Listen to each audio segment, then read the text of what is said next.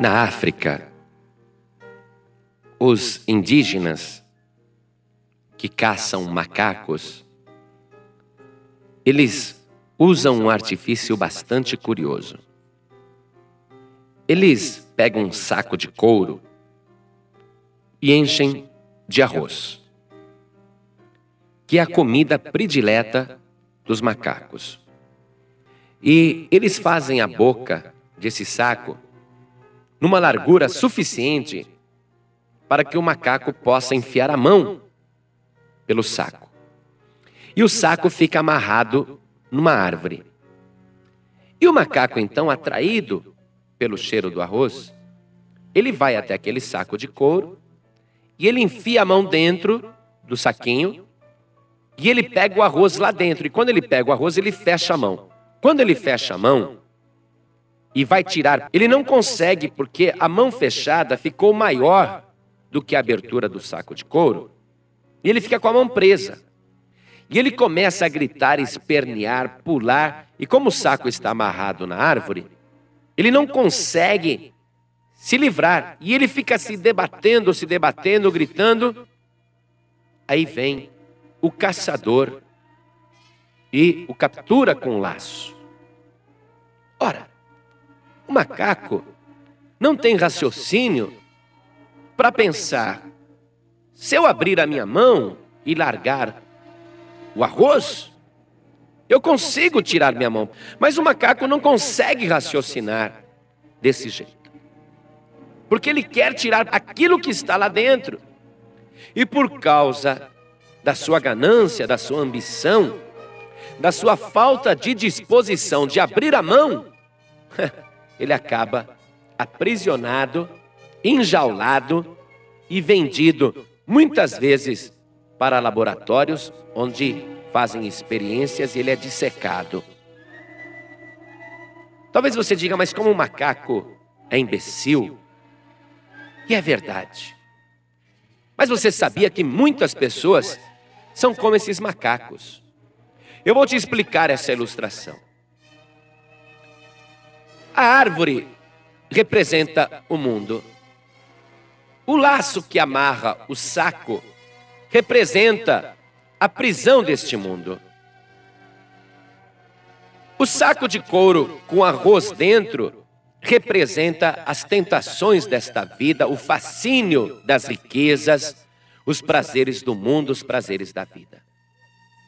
E as pessoas não sabem, não raciocinam que este mundo é um laço, uma armadilha preparada por Satanás para aprisionar as vidas dos homens, as vidas das mulheres.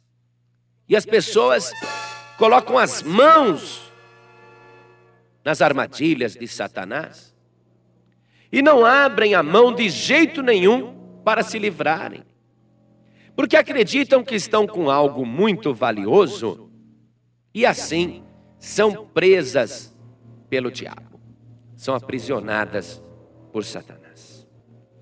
O perigo das riquezas foi ilustrado pelo Senhor Jesus quando contou a parábola do rico insensato, que o rico, durante a vida toda, ele não era rico, mas ele perseguiu a riqueza. Até que um dia a sua lavoura produziu demais e ele se tornou rico. E ele disse: Ah, agora estou feliz. Agora eu vou dizer para minha alma: Alma, descansa, come, bebe, folga, porque tem bens para muitos anos. Ele achava que estava seguro e que aquela riqueza era a garantia de que amanhã nada lhe faltaria. Mas naquela mesma noite Deus lhe disse: Louco, esta noite te pedirão a tua alma e o que tens preparado, para quem será? O Senhor Jesus disse: Assim acontece com aqueles que são ricos consigo mesmos, mas se esquecem de serem ricos para com Deus. Você precisa abrir a mão, precisa abrir a mão. Você sabia que dando você recebe? Veja o que diz em 1 Timóteo capítulo 6, versículo 17. Manda aos ricos deste mundo que não sejam altivos, nem ponham a esperança na incerteza das riquezas, mas em Deus, que abundantemente nos dá todas as coisas para delas gozarmos. Que façam o bem, enriqueçam em boas obras, repartam de boa mente e sejam comunicáveis.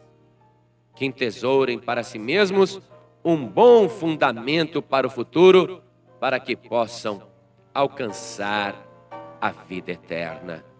Meu querido, minha querida, abre a tua mão.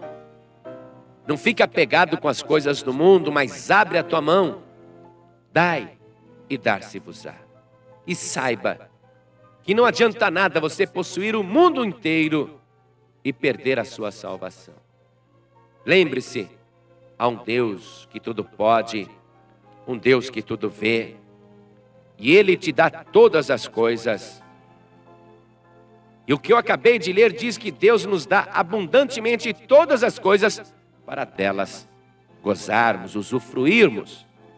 E não tem falta alguma aqueles que confiam em Deus, não aqueles que colocam a sua confiança na incerteza das riquezas, do status, da fama, do mundo, da glória, mas que colocam a sua esperança naquele que é todo-poderoso, naquele que pode não apenas te dar uma vida abundante aqui na terra, mas principalmente em Deus, que pode garantir para você uma vida eterna, gloriosa, com o nosso Senhor e Salvador Jesus Cristo.